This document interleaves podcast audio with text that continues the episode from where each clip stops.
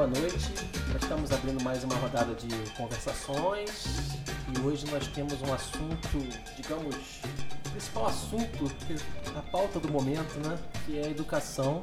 É, temos desafios espinhosos para encarar, mas ao, ao, mesmo tempo temos soluções maravilhosas também, né? Sendo é, gestadas e praticadas no Brasil e no mundo. E para nossa rodada de conversa hoje, nós estamos com uma mesa muito florida, que é Jana, Janaina Gralato, que é desenvolvimentista. des, com des, entre, com des entre parênteses, e professora. É a Thaís Rotz, que é educadora e permacultora. Deise Viana, que é psicóloga e trabalha na área de educação também. Mônica Carvalho, que é médica e mãe. Temos a Verônica Calandra, que é educadora e artista. Beto Grilo, que é permacultor e está estudando para ser desorganizador institucional. E Murilo Soares, educador e radialista. Bom, eu sou Thiago Viana, mídia ativista nas horas vagas. Para começar nossa conversa hoje, a gente vai dividir esse assunto em, em, em, alguns, alguns tópicos que, enfim, ele é muito vasto, são muitas vertentes que a gente pode tratar, mas a Thaís queria falar um pouco sobre a pedagogia do fazer. Não é isso, Thaís? Isso. Você, você quer abrir as conversações, contar um pouco o que, com, a, prática, o que, que você tem feito? Se apresenta um pouquinho para nós. Bom, boa noite. Agradecendo, Jana, especificamente, né, já lembrando né? Sempre, vamos lá, vamos lá, você está em Recife, vem para cá, vamos ouvir, vamos conversar. Vamos colocar as postagens da semana para a gente falar desse tema de educação. E aí, quando a gente pensa nessa, nesse nome, né, pedagogia do fazer sensato, já vem várias, várias ideias na cabeça, né? O que, que é esse fazer sensato? E eu, como educadora, eu trabalho com educação desde 2009, né? Então, esse ano estou comemorando 10 anos de educação. Trabalhei muito tempo em grandes sistemas de ensino e sempre com essa pulga, né? Não, não é assim que eu preciso fazer, eu preciso fazer do, do, de uma outra forma, né? E até que eu cheguei na pedagogia Waldorf e em 2017 eu tive essa experiência na, na escola Waldorf Rural Turmalina, né? No interior de Pernambuco. E para poder falar sobre essa questão da pedagogia do fazer sensato, a gente precisa um pouco entender o nosso lugar enquanto adulto, né? Então, se eu estou considerando uma pedagogia que diz que o professor é um adulto que faz algo sensato, e aí vem esse monte de algo, né? O que, que seria esse algo, né? Então, no contexto que, que eu quero apresentar para vocês nessa, nessa noite, né? É um lugar que é um ambiente rural com produção de alimentos. Né? Alimentos orgânicos, com cuidado de animais, é, com o preparo da terra né? e, uma, e uma atividade diária. Então, todos os dias as crianças têm esse trabalho nesse ambiente. Então, acho que é bem importante a gente pontuar, né? não que não seja possível fazer uma pedagogia do fazer sensato no ambiente urbano. Né? Até a permacultura nos permite isso. Acho que o, o Beto pode falar um pouquinho mais sobre isso depois. Mas uh, ah, para dizer uma pedagogia do fazer sensato, esse adulto que trabalha perto de uma criança, né? Então a gente está num, num, ambiente que não é um trabalho para produzir algo e vender algo e gerar uma renda, né? É um trabalho que, por exemplo, na escola que eu trabalhava, uma hora por dia todas as crianças estavam distribuídas em vários trabalhos. Nessa uma hora, então tinha a equipe do lanche, então, a equipe, crianças né, divididas em várias idades, eram responsáveis por produzir o lanche por todas as outras. A equipe dos cavalos. A equipe, é, essa equipe dos cavalos aprendia a levar os cavalos para comer, como a, montar a cela no cavalo, como montar sem a cela, né? Como que a gente, ó, o cavalo fugiu para qual que é provavelmente a área que ela foi, como que ele, como que a gente faz o rastreamento, né, desses animais. E tudo isso num período de um mês. Então, em cada mês, as crianças ficavam nesses trabalhos, né? Na marcenaria, é, tinha a horta, a jardinagem, né, que eu era responsável, e tinha o almoxerifado, que eram as ferramentas de todo esse ambiente que é uma, uma fazenda. cada mês, desculpa, assim, Tá. é, é, cada mês é, durava a experiência toda ou ficava revezando a cada mês? Então, por exemplo, a criança começava o ano um mês na marcenaria, passou um Ah. mês e ia para jardinagem. Passou outro mês e ia para cozinha, né? Ia fazendo esse esse rodízio, né? É, então, como caracterizar esse fazer sensato? A gente precisa falar desse entorno educativo. Então, é uma escola que que foi literalmente construída do chão da terra, né, daquele lugar. Então, são salas que são bioconstruídas, que elas foram feitas em mutirões, em cursos que foram organizados pelos pais, pelos professores responsáveis, e por um período também as crianças estavam nessa obra, né? Então, é, esse fazer, então a turma do oitavo ano, que tem aula de marcenaria também, além desse trabalho em campo, né, fez um armário para o jardim de infância, porque o jardim de infância estava precisando desse armário. Então eles não estavam na aula de marcenaria porque eles precisavam aprender a marcenaria porque um dia eles vão ser marceneiros. Então não é esse o objetivo, né? É o, o objetivo é a vivência dentro do próprio fazer prático dentro desse entorno educativo. Então observação das necessidades também. Isso. O que está precisando ser feito. Isso, e aí exatamente. Isso. Então na marcenaria tem lá a ordem de serviço, né? Tem um caderninho. Então tem uma demanda de trabalho bem grande, uma hora por dia as crianças estão lá. É, ah, vamos fazer a placa de entrada do jardim de infância, então vai talhar lá, jardim de infância, nono ano, placa de identificação, aonde que é o banheiro, a localização da, no, no próprio espaço, né? É, existe a composteira, porque como tem almoço, eles passam o dia todo lá, então tem a composteira também, fazem todo o processo de compostagem. Então é todo um, um- lugar pensado educacionalmente e também ao mesmo tempo construído com esse trabalho dessas crianças, todos os dias. Então é um vivenciar prático que é, a gente, enquanto professor, a gente não consegue colocar dentro da cabeça da criança, falando para ela sobre essas experiências. A gente vivencia isso todos os dias. E uma coisa que é bem importante é essa questão das resoluções, resoluções de problemas. Então, se a gente está nesse momento de crise, né, do país político, o que, que é que a gente vai fazer, como que a gente vai fazer, eu não quero esse formato que estão me oferecendo, então que tipo de formato que eu vou trabalhar? Então, é, a gente enquanto adulto está aqui reunido, né, pensando sobre isso, falando sobre isso. Então essas crianças, elas é, têm essa vivência dentro delas mesmo, já muito jovens, né? Seja com produção de alimentos, seja na, na feitura de um móvel, né? Seja na construção de uma própria sala de aula. Então, é, essa pedagogia do fa- fazer sensato está baseado nessa vivência que a gente pode oferecer para ela dentro desse contexto. E é um contexto orgânico, porque os saberes vêm de dentro da própria comunidade. Então não é a gente vai fazer uma escola do fazer, ah, legal, mas aí eu, ah, eu, Thaís, adoro costurar, então vamos abrir um edital para ver uma costureira que pô, que tá afim de vir aqui trabalhar com as crianças. E não, não, não, a ideia não é que funcione assim. Mas como ali no caso a gente está falando de uma pedagogia Waldorf, que é o maior movimento educacional independente do mundo, né? São saberes dentro daquela própria comunidade que vêm, né? Então já tinha um pai, né, um casal de pais que já tinha alguns cavalos, que eles já trabalhavam com isso, e aí veio o terreno. Então elas são, é, são contextos locais, assim como toda a escola Waldorf já tem muito dessa característica. Né?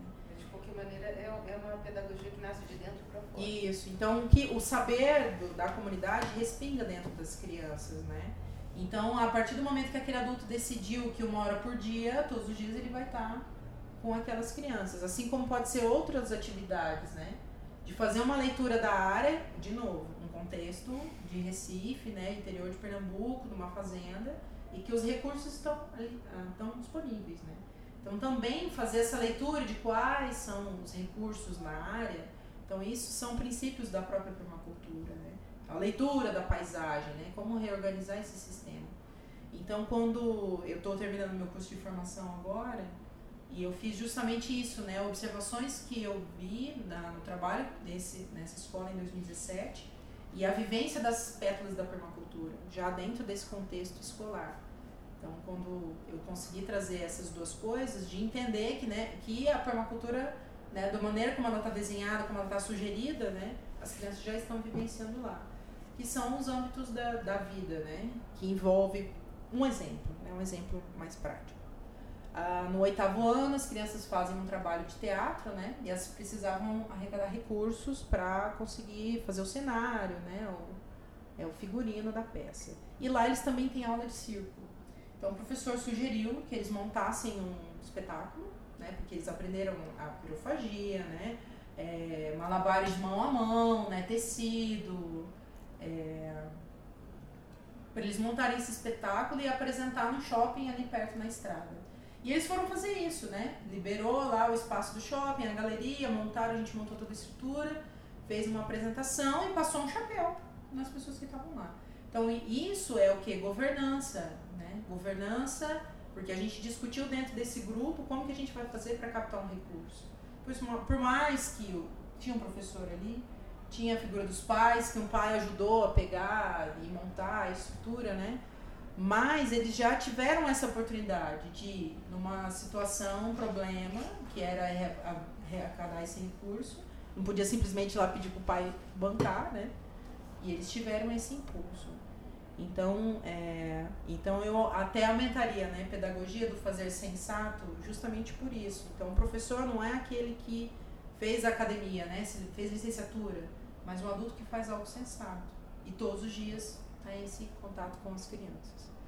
Então eu posso dar outros exemplos de vivência, né? O que vocês quiserem perguntar, né? Eu acho que assim o série, né? A essência é essa. E, é, e uma coisa que é bem interessante, até que eu estava falando com a Verônica, que muitas vezes existe essa visão, claro, essa preocupação enquanto política pública, né? De como que vai um andar desse, dessa, dessa educação, desse homeschooling, dessa liberação, né? Desse de descuidado. Mas eu acho que é aí que está essa oportunidade das pessoas que estão insatisfeitas com esse momento de pegar para si essa responsabilidade educacional, né? Então, porque antes, antes de existir escola, era assim que as crianças eram educadas. Uhum. Elas estavam junto com os adultos no seu fazer diário, olhando para que o que que esses adultos faziam, imitando esses adultos, fazendo pequenas tarefas junto com eles, né? Então, eu acho que é, para mim assim isso é muito forte, né? Esse esse esse caminhar educacional mais respeitoso e também mais dentro da nossa vida prática, né? Vamos dizer assim. Você falou que as crianças ficam uhum. uma hora por dia, uhum. né? Com nessas, uhum. nessa, nessa vivência né, do fazer naquela área que eles uhum. estão durante um mês. Uhum. O, o, resto do dia na uhum. escola, como se preenche isso? Então, existe, eles chegam na escola e vão para esse trabalho em campo, todos distribuídos durante uma hora e depois eles retornam para as salas, para as classes, né? Tá.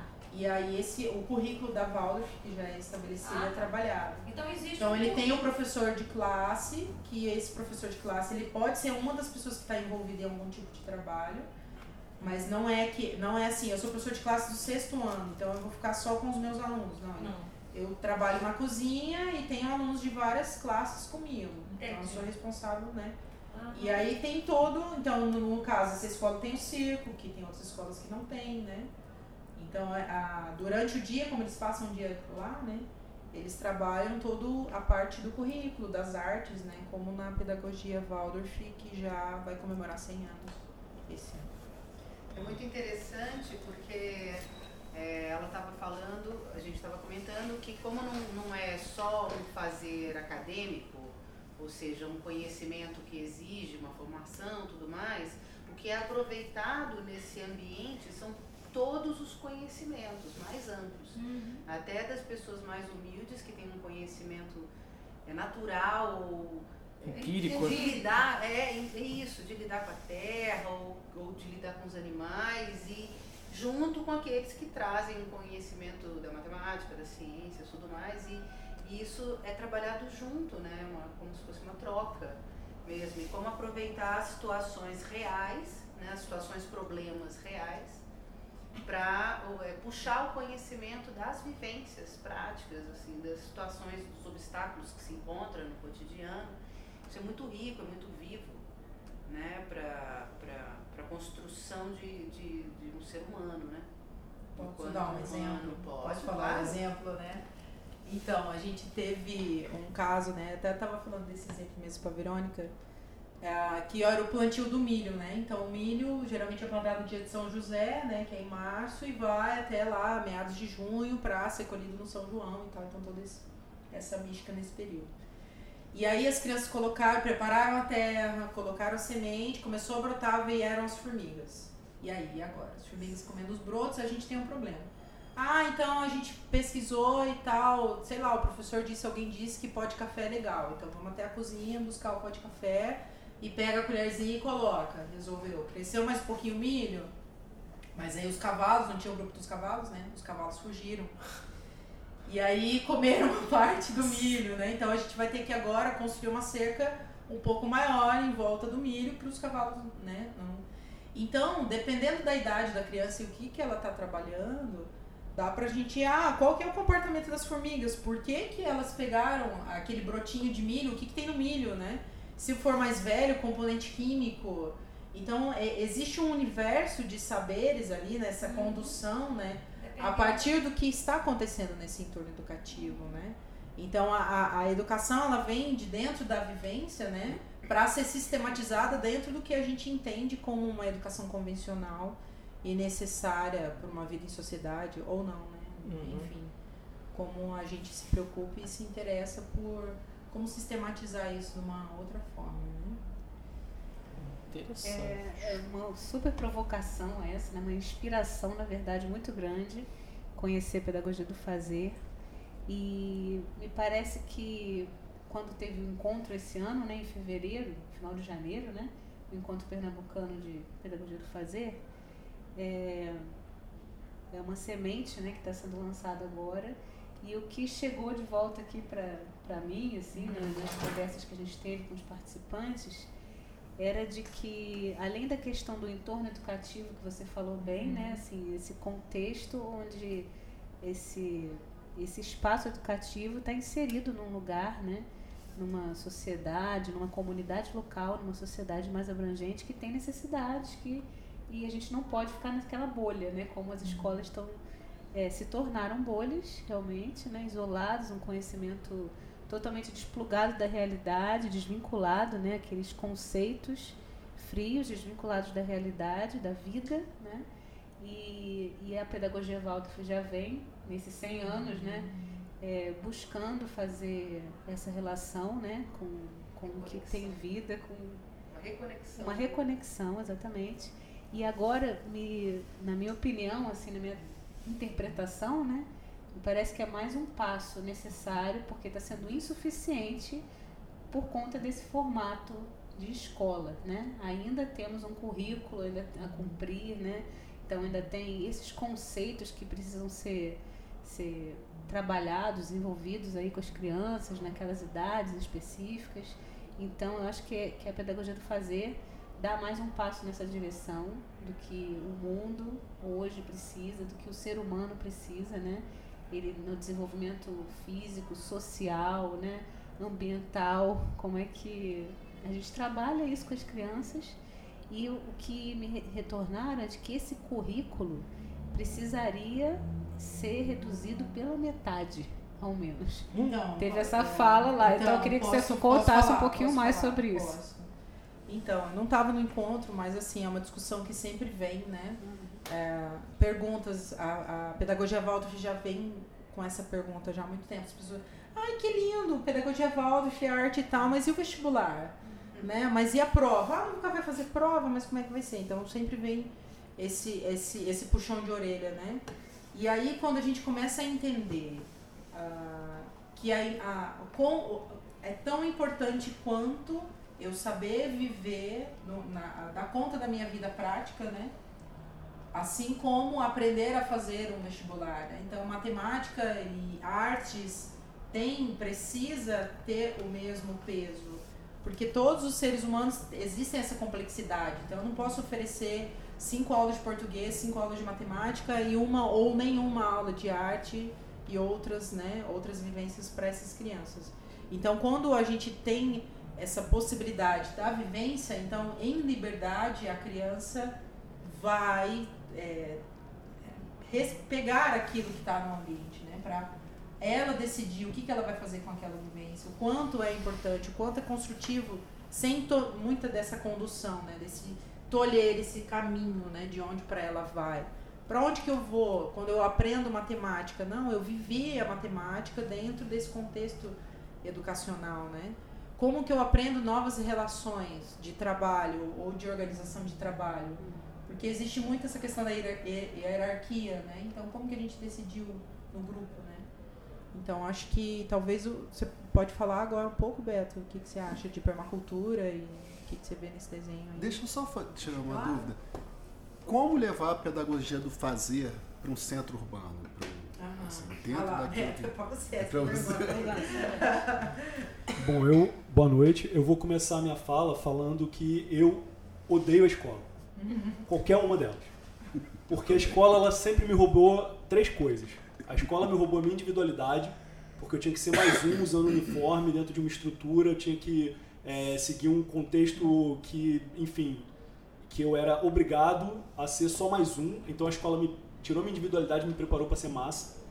A escola me roubou a minha criatividade, a minha inventividade e o meu desejo pelo conhecimento, porque ela me impunha um currículo que muitas vezes não era o momento que eu estava propenso a absorver aquela informação, aquele conhecimento. Hoje, por exemplo, eu estudo física, química, porque eu tenho muito mais interesse devido aos meus fazeres hoje, que, e me, faz falta, porque na época esse conteúdo não me foi apresentado de uma maneira que satisfazia a minha, minha, minha curiosidade, né, o meu desejo. Então hoje, muitos dos conteúdos escolares eu tenho que rever conceitos básicos, porque na época eles não entravam, porque eles eram frios, eles eram áridos, eram chatos. E hoje, por exemplo, quando eu vou aprender a velejar, eu tenho que estudar física. Tenho que estudar vento, tenho que estudar termodinâmica, eu tenho que estudar um monte de coisa. Com a permacultura, por exemplo, também a gente está sempre estudando química, fermentação, adubação, é, química orgânica, enfim. Então hoje eu tenho muito mais prazer em descobrir isso e estou voltando para conteúdos, pegando livros básicos de química, de física, para poder entender coisas, biologia. Ou seja, o que tem agora é contexto. O que tem agora é contexto, contexto. E, é, e, é, e é mais do que contexto. É a necessidade do conhecimento atrelado ao viver. Sim, é. Porque, é, porque, e a escola me, roubou, me roubava também o quê? O meu viver em sociedade. Eu morria aqui, eu, posto, estudei é, e eu falo isso assim, eu fui sempre um bom aluno. Eu sempre nunca fui reprovado na escola, eu tinha boas notas e tal, mas assim, era um sofrimento para mim estar na escola, principalmente no inverno em Nova Friburgo. E aí todo mundo pensa assim, ah, por causa do frio. Não, porque os dias eram lindos, azuis. E eu morria de ter que estar dentro de uma estrutura cinza, com as janelas que não me deixavam ver o lado de fora, sabe? Com pessoas que usavam roupas da mesma cor e com horários rígidos para as coisas. Então, assim, então na verdade, a escola nunca despertou para mim um, um, entendimento de que ela é necessária. A escola é uma invenção recente na história humana. Se você for ver os ciganos, os índios, é, vários povos tribais, né, vários, enfim, a própria, as comunidades rurais, a educação sempre teve atrelada ao mundo real, ao viver. Você não aparta o indivíduo e bota ele dentro de uma estrutura com pessoas que ele desconhece, com, e, e, e ali vai se dar o processo dele de educação. Por exemplo, aí vem os defensores da escola e falam: ah, mas a criança tem necessidade de socialização. Hoje, uma das grandes crises que nós temos no Brasil dentro das escolas é exatamente a dificuldade de socialização da, dos alunos uns com os outros. A gente vê vários casos de violência, de bullying. Então, quer dizer, a escola não está cumprindo seu papel de socialização de vida em coletividade, em vida em comunidade. Né? E aí tem também uma série de outras coisas, tipo essa coisa do currículo. Ah, mas você vai ter que estudar isso, vai ter que estudar aquilo. E aí, por exemplo, a gente vive num país de analfabetos funcionais. São cinco aulas de português lá de leitura e produção de texto na escola semanal, e a gente vê o estudante chegar no nível superior na faculdade e ele não consegue fazer uma leitura de um texto e ter compreensão daquele texto que ele está lendo na universidade, público ou privado. Isso aí é, é independente. Né? Então, assim, eu acho que a escola como um todo, ela não está cumprindo o papel dela. Assim, seja qual for. E quando a gente vê, aí eu já vou jogar uma provocação para a gente debater aqui, existe uma pesquisa que eu não vou saber se está fonte, mas pesquisando na internet vai, vai achar, que em 10 ou 15 anos, 80% das profissões que existem hoje no mundo vão deixar de existir. E a escola está formando e continuará formando para profissões que não vão existir. Então a minha pergunta hoje é, para que escola? Assim, não estou falando de educação, estou falando para que escola, né? Tudo bem. Ah, mas aí tem o pai, a mãe que precisa trabalhar, precisa deixar o filho, precisa. É uma outra discussão. Se a gente vai falar de educação é. e se a gente vai falar de instituição. Mas não é, Beto, sabe? Porque era uma coisa estavam na escola, era uma coisa que eu me perguntava. E todo dia isso era uma coisa que me perseguia. É, aqui em casa a gente teve muito acesso, né? Pela, por ser classe média, a gente teve acesso a várias informações e tal. E ao mesmo tempo, eu via que eles tinham colegas que se não tivesse aquela escola, eles não teriam nada. E eu ficava me perguntando, o que, que é? Até hoje eu tenho essa pergunta na cabeça. O que é essa escola que para uns não é nada, não acrescenta nada, e que para outros é tudo? E é a mesma escola. Como pode ser isso? Sabe? É um negócio que eu não tenho essa resposta. Então, então eu acho que aí a gente entra numa coisa que seria a liberdade de escolha. E aí, por exemplo, hoje quando a gente vê várias discussões sobre é, educação à distância, é, homeschooling, a gente, claro, a gente tem que levantar a antena e entender, mas peraí, que projeto é esse de educação à distância? Que projeto é esse de homeschooling? Que projeto é esse? A quem atende? Por que atende? Agora, temos que ser inteligentes também, porque assim, é, existem pessoas que têm condição sim de não necessariamente, por, por uma, até por uma escolha de estilo de vida, por exemplo, existem muitas pessoas, hoje uma grande dificuldade, por exemplo, os circenses, as famílias tradicionais de circo. Um dos maiores desafios das famílias de circo é poder educar os seus filhos, porque existe uma lei que garante o acesso da criança circense a qualquer escola, a qualquer tempo do ano ela pode entrar e ficar o tempo, o número de dias que ela pode ficar lá. Só que essa criança não se enquadra na escola e a escola não está preparada para receber essa criança.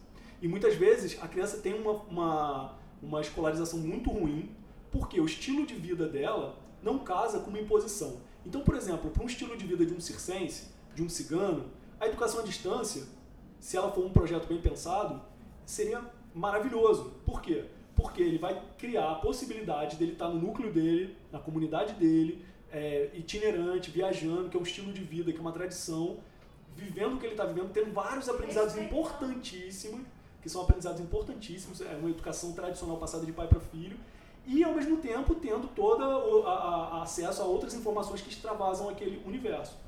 Por exemplo, é, famílias de velejadores.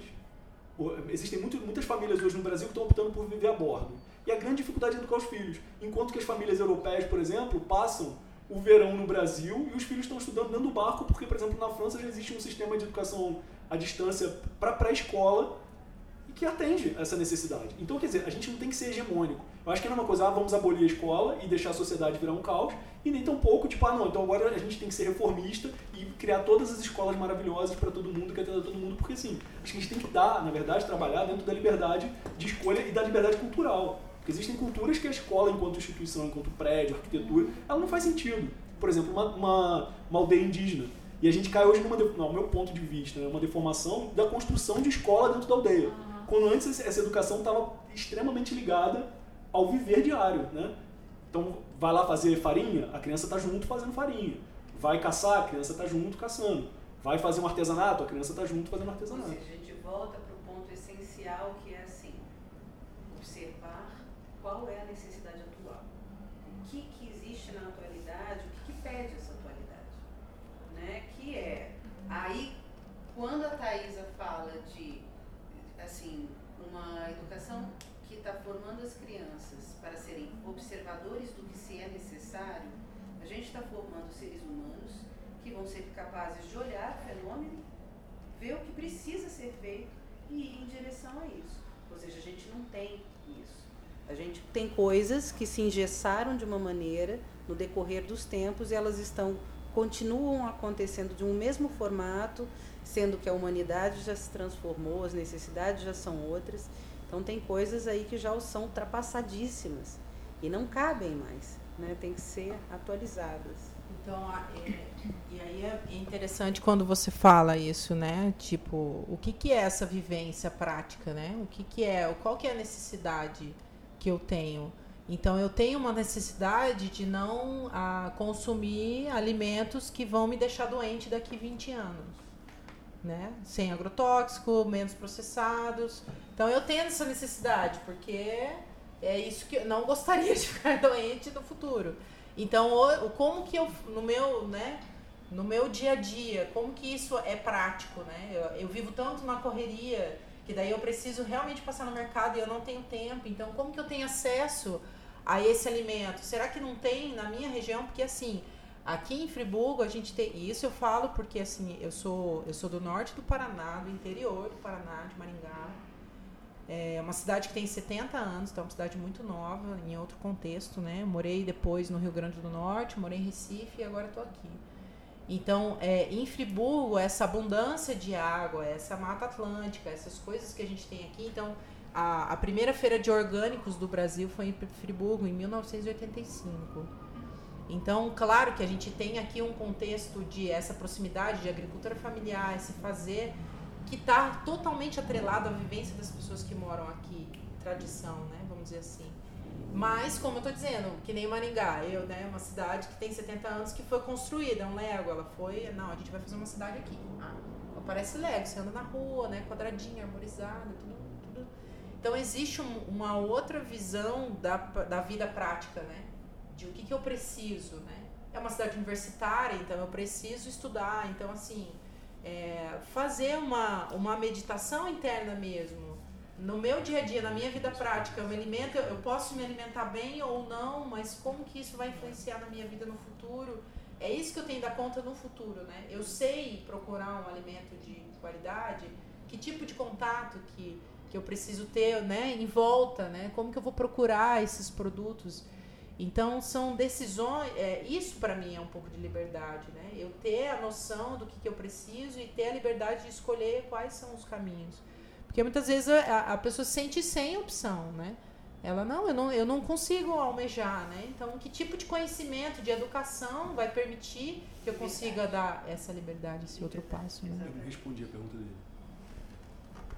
É porque eu não respondi a pergunta do Murilo sobre como uma, seria possível uma pedagogia do fazer num centro urbano. Eu não tenho essa resposta pronta, mas eu tenho apontamentos que a gente é. pode debater. É, eu acho que, igualmente no, no contexto rural, dentro de uma perspectiva urbana.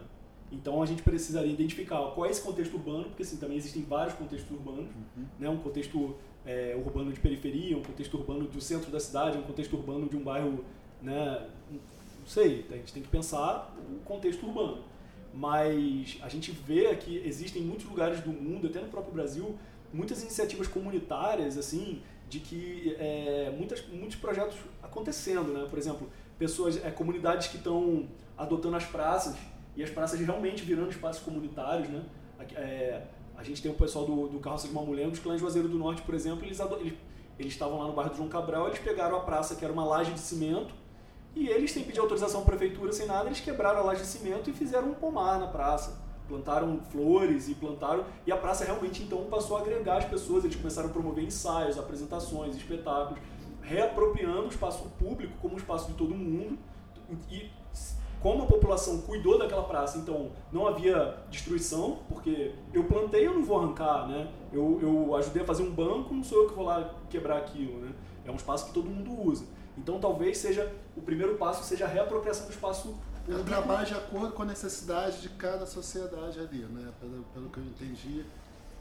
Pedagogia. É, por exemplo, na permacultura, a gente faz antes da gente fazer um, um planejamento e um desenho, a gente tem porque a permacultura, a gente está falando da permacultura, né? Ela é uma metodologia de design ecológico do viver, que ela tem três princípios filosóficos: cuidar das pessoas, cuidar do planeta e compartilhar os excedentes.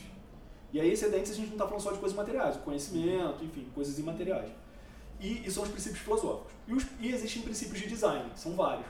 É, e ela tem uma flor, que é um, um, que, que a Thais citou as pétalas da permacultura, que ela são as dimensões do viver. Então, aí, a partir que você entende essas dimensões do viver, você começa a entender como que, de maneira sustentável e ecológica, você vai dar conta de todas as dimensões do seu viver. Ou seja, você se reapropria da vida. E aí, que eu costumo dizer que a permacultura é uma, forma de hackeamento, porque você abre códigos. Então, se hoje a saúde é um código fechado, que diz que ou você tem dinheiro para ter um plano de saúde e pagar uma consulta, ou você vai depender do SUS para ter saúde, a permacultura vai dizer não. Pô, vamos aprender novas terapias, vamos trabalhar com a fitoterapia, com a, com a medicina, né, com a medicina popular. A cura está na natureza. Né? Ah, é. A cura está na natureza, a cura está na alimentação saudável, a cura está né, no, no cuidar do outro, né? Então, por exemplo, é, espiritualidade, se hoje a gente vê que é um código fechado, porque existe uma pessoa que faz a conexão entre você e Deus, você vai entender que não, cara. Você vai estabelecer suas conexões com o sagrado, com o divino, com o que, lá, que você queira chamar, entender por espiritualidade. É, espaços construídos. Ou você vai ter um Minha Casa Minha Vida para você ter uma casa, ou você vai ter que ter muito dinheiro para comprar uma casa, ou não, peraí, que materiais a natureza disponibiliza para mim, ou a próprio meio urbano, por exemplo, tem pessoas que estão construindo casa usando um material reciclável. O cara tá fazendo parede de garrafa PET, fazendo forro com caixa Tetra Pak, e casas bonitas, com qualidade, com conforto. Então, quer dizer, você começa a abrir os códigos do viver. E aí a educação é uma das pétalas. E aí a gente precisa abrir esse código. Né? Porque durante muito tempo esse código foi fechado e, e aí sim, esse código está fechado. Ou você paga por uma educação, ou você tem acesso à educação pública, mas você não sabe muito disso. Você não tem uma outra perspectiva. Ah, pô, se eu não quero botar meu filho numa escola pública, ou se eu não consigo vaga para o meu filho numa escola pública, e não tenho dinheiro para uma escola particular, o que, que eu faço? Como é que se dá? Pegar esse gancho. Então a gente já está avançando bastante aí nesse, nessa primeira parte do programa e a gente não vai chegar a conclusão nenhuma, mas a nossa proposta aqui é justamente provocar, né, levantar possibilidades e contextos e, e inspirações também. E eu estou sentindo que a, a nossa conversa está levando a gente para uma reflexão entre o formato que a gente conhece, escola, né, consolidado dessa forma e nosso ver, já com muitos sinais de que está falido esse, esse modelo, né, esse sistema. A gente tem muitos sintomas dessa falência, dessa, falência, dessa doença, né? E tem outras, outros caminhos que estão aparecendo aí, né, de outros formatos, é, da permacultura, da pedagogia do fazer, e, do, e eu queria destacar, é, para tornar mais complexo o nosso debate, esse tema do homeschooling, né, que é a educação domiciliar. É, pessoalmente, eu estava encantada com esse formato até ano passado, até descobrir que é, a educação domiciliar entrou na lista de prioridade absoluta do atual governo, do Bolsonaro, para esses primeiros 100 dias, para ser implementado por medida provisória, né, nesses primeiros 100 dias de governo. E aí, quando a gente amplia esse debate, mergulha, bota uma uma lente de aumento aí nesse tema, né? É, a gente vai descobrindo muitas, muitas questões ideológicas, muitos interesses escusos que estão aí por trás, né? E só para a gente colocar mais dados na mesa aqui, a gente está falando de um lugar né, que que está que tá conciliando, né, que está fazendo um formato híbrido, né, como a gente fala lá, que é da escola, o ensino formal da pedagogia Waldorf, é, ampliada né, e, talvez aumentando essa, esse trabalho de, de diálogo com a comunidade através daquele tempo né, planejado de, de experiência do fazer né, dentro da comunidade. E, e quando você coloca isso como uma política pública, né, assim, coloca isso como é, uma indicação né, do governo, da, do Ministério da Educação, para que isso aconteça, a gente começa a ter acesso a outras realidades. Por exemplo, o que tem sido questionado sobre a educação domiciliar hoje é, é a possibilidade do, dos pais é, estarem com seus filhos em casa, fazendo a educação que acharem mais adequada, né? Então, sem o menor também direção, controle, a gente sabe, por exemplo, a gente que já há muitos anos atua na, no Conselho da Criança, no CMDCA, no Conselho Tutelar, a gente sabe que é a maior, maior índice né, de, de estupros, de, de abusos contra crianças, de violência doméstica, né, acontece em casa, né? Então, o quanto que isso foge ao controle, a gente tem um, uma relação é, hierárquica na maioria dos casos, né, dessa relação pais e filhos. Então, como é que fica essa questão da autoridade, é, a didática, né, que nós como professores nessa profissão que, que não sei se ela está nessa lista aí, né, Beto, de profissões que vão acabar, porque eu acho que a educação ela tá. Ela, ela tem tá uma máquina ainda. É, ela tá num caminho aí que estão tentando fazer isso, mas. A inteligência artificial vai ficar artificial mesmo. Pois é. é isso aí deixa pra gente refletir. Mas é, a gente tem observado situações, né? Tem grupos que têm monitorado essas experiências de educação domiciliar e têm ficado preocupados com esses aspectos. Então, como é que é a situação da, do sucateamento da educação pública. Então, é, toda criança fora da escola, né? toda criança que não pode pagar pela escola vai ficar fora. porque cada vez menos tá, a gente está vendo essa, esse movimento do governo né, de, de reduzir investimentos na educação pública e esses, essas famílias que podem ou é, contratar tutores ou até eles fazem até intercâmbio com escolas formais, né, para produzirem lá avaliações, acompanhar as avaliações dos filhos ou, ou até é, se unindo a outras famílias para poder é, propor, né, uma, uma atividade de ensino ali, uma atividade educativa. E, e isso está sendo muito questionado, principalmente pela questão moralista, questão religiosa, confessionária. Então, a gente está muito atento a, ao movimento de governo federal em relação a isso que estava aparecendo assim uma luz para gente, né? Na verdade não estava, né? Continua sendo essa possibilidade, havendo essa possibilidade, também, mas né? isso da forma como está É, que sendo eu queria colocado colocar, eu queria aqui, colocar, porque como- está sendo distorcido. É distorção. Porque isso é uma distorção da proposta do homeschooling, porque existem. Deixa eu só falar. A gente tem que. Desculpa. A gente tem que ter muito cuidado pra gente agora, numa defesa, sabe? Concordo, acho os argumentos super válidos, a questão tem que sim monitorar eh, o que vai acontecer com essa criança que não vai estar na escola. Mas a gente não pode jogar fora toda uma discussão muito séria, várias famílias, muitas famílias no Brasil e no mundo que estão adotando homeschooling e que fazem trabalhos assim e que têm índices comprovados de desenvolvimento da intelectualidade, da afetividade, sabe, dos seus filhos, pessoas que já estão aí fazendo lutando por esse direito há 15, 20 anos. Existem hoje adultos que foram criados fora da escola, educados fora da escola e que podem fazer qualquer prova com qualquer outro aluno que está no nível superior e que vão estar no mesmo nível de desenvolvimento. Então eu fico pensando também que a gente tem que ter muito cuidado, porque esse projeto não é do Bolsonaro. Assim, não é do governo federal. Esse projeto, ele está pegando carona numa discussão que já vem acontecendo no Brasil pelo menos, assim, de um nível mais estruturado há pelo menos uns cinco anos, assim, com, sabe, pessoas que estão aí realmente com, têm, conhecimento para estar debatendo isso, e a gente tem que ter muito cuidado para a gente não queimar um termo. Porque senão a gente fala, sabe, é, ah não, homeschooling é pernicioso. Não, calma, sabe? Ah, Assim, o homeschooling é pernicioso, ou, ou qualquer outro tipo de educação, porque senão a gente também está botando tudo num balaio de gato. E a gente tem que pensar que isso também é uma janela de oportunidade, justamente para que novos projetos de educação comunitária possam acontecer. Por quê? Não é porque a criança vai estar fora da escola que ela tem que ser educada sozinha pelo pai e pela mãe.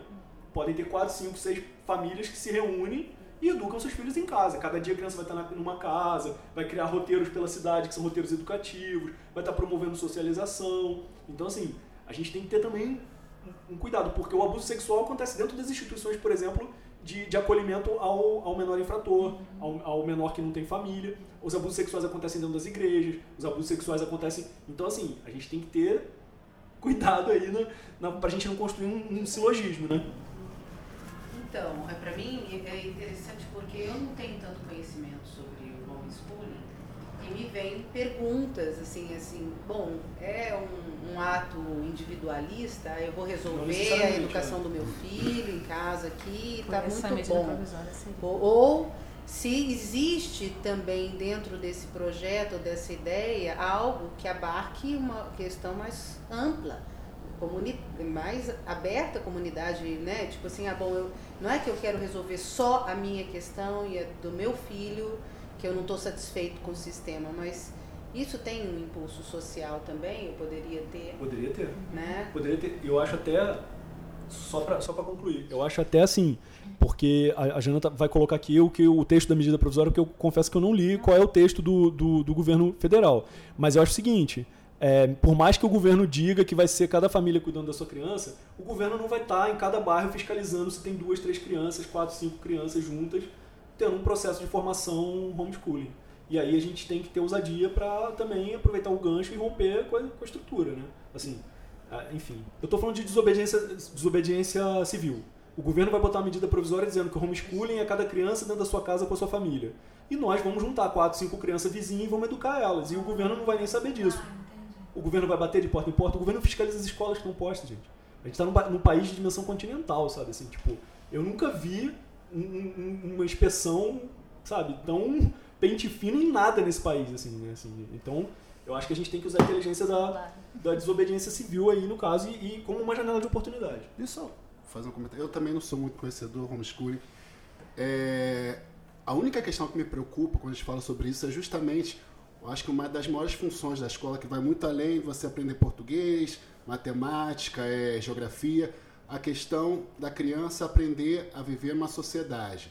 Na escola, a criança convive com crianças de outras, de, de outras religiões, de, de outros hábitos, e eu acho que isso é o que me assusta um pouquinho, justamente ela não aprender a viver na sociedade. Pode é, ter o homeschooling com, com, com, com, os vizinhos, com pessoas que vivem no mesmo ambiente dela, mas é, ela não vai conviver com crianças diferenças, né? com essas diferenças, assim, diferenças de hábitos, diferenças de, de, de, de mas eu acho de... que isso pode ser promovido. Eu conheci uma família que tinha um processo, eu conheci uma família que tinha um processo de, de é, criar os dois filhos que hoje já são adultos, enfim, são inclusive uma delas é atriz, já fez coisas em, em TV aberta, assim, e tal, e ela foi criada em casa, é, educada em casa desde sempre. E, e assim, ela tinha a oportunidade de conviver com a diferença, sempre, desde sempre. Porque aí vai do entendimento também de quem está promovendo isso. Claro que a gente está falando de uma coisa, que, pensando no Brasil, pensando no nível de conscientização, tudo, é um desafio, mas que não é impossível. Porque, por exemplo, ela, ela conviveu com a diversidade social, porque ela tinha amigos que viviam em outros lugares e ela ia para essas outras realidades, uhum. porque ela ia conhecer, sei lá, outras culturas, porque ela. E assim, aí fala assim: ah tá, mas e a criança que não tem acesso, que não tem dinheiro? Isso. Que sociedade a gente está ensinando essa criança a viver na escola? A sociedade violenta, a sociedade do bullying, sabe? A sociedade do autoritarismo, a sociedade. Ela está sendo ensinada o quê? Fica quieto, vai para a fábrica ser peão. A, a realidade, vamos, sabe, vamos ser sinceros hoje, assim o que está sendo ensinado hoje é o seguinte: você é massa.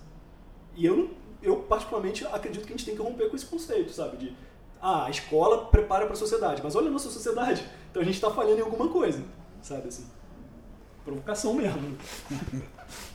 Então, acho ótimo ter é, aparecido. A ideia era essa mesmo, era de aumentar a provocação, né? É, trazendo essa, essa linha de prioridade do, desse governo. E eu queria também trazer mais alguns dados, assim, de que, como o Beto colocou muito bem, é, isso não é um projeto do, do Bolsonaro, da equipe dele, do ministério dele, né? Já tem muitos anos. Nos Estados Unidos, isso parece que o, o, início né, dessa educação domiciliar ocorreu lá. É, os dados do ano passado, de 2018, é, mostravam que quase 2 milhões de crianças entre 5 e 17 anos já estavam no ensino no, nos Estados Unidos é, nesse formato de educação domiciliar. E eles têm lá quais são as, as diretrizes, né, como se monitora isso, como se orienta, como se fiscaliza, enfim. E aqui no Brasil, no início desse ano, no início do, do governo, então assim, até o final do ano passado, a gente tem uma associação, uma associação nacional de educação domiciliar, e tinha em torno de mil membros nessa associação. Então, acredito que com esse movimento né, do, do Ministério da Educação, isso vai ser ampliado. E, e como nada tem dois lados só, né, a gente está falando aqui de vários lados, como vocês podem acompanhar, né? A gente está falando só se é bom ou se é ruim, se é o ideal ou se é péssimo, né? O nosso convite é de que fiquemos todos atentos né, às possibilidades que esses formatos todos da pedagogia do fazer, né, da, dessas alternativas que estão se apresentando no mundo, é, a, a educação formal, né, a escola, esse formato de escola que a gente conhece, é, e que a gente fique atento também a, a esse conteúdo né, de lei, como é que está sendo, que medida provisória é essa. Então vamos dar uma olhada, né? vamos ler isso e vamos propor alternativas, porque nós temos ainda espaço de participação. Então, como é que que tipo de discussão está tendo no Conselho Municipal de Educação? A gente tem proximidade com várias pessoas aqui de Nova Friburgo, né? O Conselho Estadual, a gente tem o, o Glauber aqui, que é o deputado federal, né, daqui friburguense, e que ele é membro da Comissão Nacional de Educação. Então, assim, nós temos possibilidades de acompanhar e de interferir, né? De sugerir é, cuidados, né? Em relação a isso e caminhos do, da forma como a gente acredita, né? Que, que, em que essas crianças, nossos jovens e tudo, se, tenham essa, essa garantia né, de poder ter um ensino, uma oportunidade de educação qualificada, sem ficar isolado, né, Murilo, de, de ter a oportunidade de, de desenvolver também a sua capacidade social e de forma a não ser doutrinada, ficar seguro também, num ambiente seguro, sem que seja doutrinado. Então, se a preocupação maior é com o ensino do, da, da escola sem partido, né, a questão dos comunistas que vão estar doutrinando as crianças, então, atenção, né, qual será o outro lado disso, outro extremo dessa realidade é, fictícia, né? A gente livra um monte de criança também de ter que ouvir culto, né? De ter que ler a Bíblia, de ter que, Livro, entendeu? É, porque se ela não tem que estar numa escola que vai ter um. Não, tô dizendo assim. Se é, porque, por exemplo, se, se, se eles estão pensando que estão se apropriando do conceito do homeschooling uhum. para tirar a criança da escola, para ela não ouvir, por exemplo, ideologias de esquerda, eles também vão tirar um monte de criança de famílias mais progressistas, cara, que não querem ouvir um monte de baboseira que vai ser dito oficialmente dentro das escolas. Então, assim, é isso que eu falo. Tudo tem uma janela de oportunidades. A gente não tem que, sabe, a, a, gente tem que aproveitar o gancho e agora sim, pensar, por exemplo, a lei de cotas, né? A política nacional de cotas nas universidades públicas. Ela não surgiu do governo. Ela surgiu do movimento popular. Existiam, na década de 90, começaram a surgir no Brasil os pré-vestibulares populares, que eram ligados a várias organizações sociais, que eram alunos oriundos, na sua maioria, da periferia, que tinham conseguido bravamente acessar a universidade pública e que estavam retornando para suas comunidades como professores de pré-vestibular. Eu mesmo tenho pô, alguns amigos que foram professores de pré-vestibular popular. E para preparar a galera, não, peraí, vamos correr atrás disso. E essa discussão começou a originar a Política Nacional de Cotas, por exemplo. Então, quer dizer, a, a verdade é que a sociedade tem que participar desse movimento. Então, vamos lá, é, e, é, e, eu acho que é interessante quando, quando surge esse de, de arregaçar as mangas, né? Porque vem todo. É, é o medo, né? É aquele medo de, ah, e agora? E aí, como a gente vai fazer? Vai dar certo? Não vai, né? É, achei bem legal o termo que a Ana falou, né? Desse sintoma. Quais são os sintomas que essa que a educação que vem sendo feita, onde eu acho que a maioria daqui teve esse tipo de educação né, tradicional, convencional, e, e não só por trabalhar, mas também por serem alunos nesse formato. Né? O tanto que a gente precisou, enquanto força individual, não, eu preciso, não, eu tenho que pensar de uma outra forma, eu posso trabalhar de uma outra maneira, eu posso viver de uma outra maneira, né? É uma luta constante. É, e aí a gente realmente apresentar isso para a criança, que a vida é assim mesmo, né? E também sair desse lugar do medo, que é, é só amando essa possibilidade do novo. Então eu amo tanto a possibilidade de fazer uma escola que eu vou amanhã de manhã, às sete da manhã, estar com aquelas crianças e me fazer aquilo que eu me proponho a fazer. Sim. Então, e, e, é, e quando, é, sabe aquela, o trabalho de formiguinha, né? E é um trabalho de formiguinha que não é só porque eu estou pensando nas crianças, né? Mas como eu estou num entorno educativo, seja ele numa cidade, seja ele num, numa fazenda ou num formato, num momento educacional, vivencial, onde a gente vai junto dar conta do que a gente está passando, né? E isso não estou passando, não estou dizendo isso só por causa do cenário político do, do, país, mas dessa necessidade de a gente estar junto, né? Porque foi, foi uma educação individualista, né? Quem vai passar no vestibular? Só quem estudou e quem foi o melhor, né?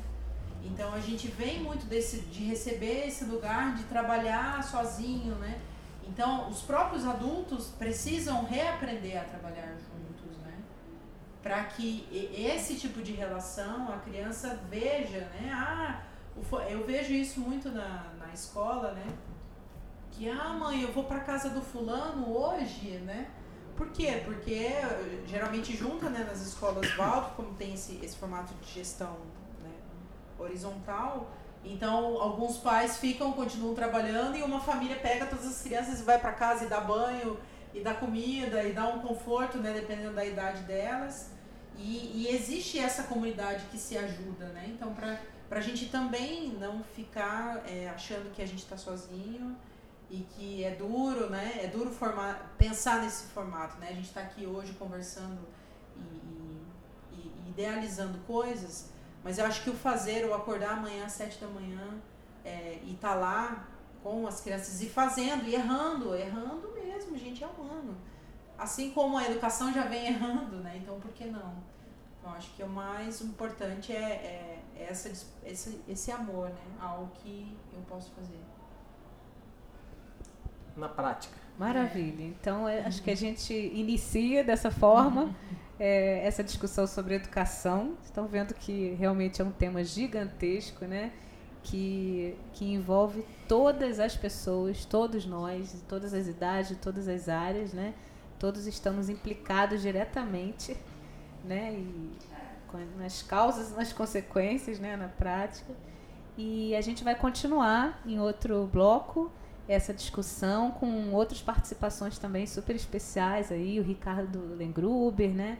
A Felícia, que é membro desse coletivo estudantil de Friburgo aí, formado recentemente. Então a gente tem notícias do lado de cá, de Nova Friburgo, que fazem ecoar aí os movimentos de, de educação do nosso país, né? Então não percam o nosso próximo bloco aí do Pod Free com o grupo aqui, Política e Arte, fazendo arte.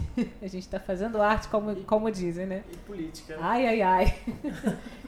então é isso. Obrigada por todos aí. Participação super especial nesse bloco aí da Thaís e do Beto, especialmente. Nossos convidados permanentes.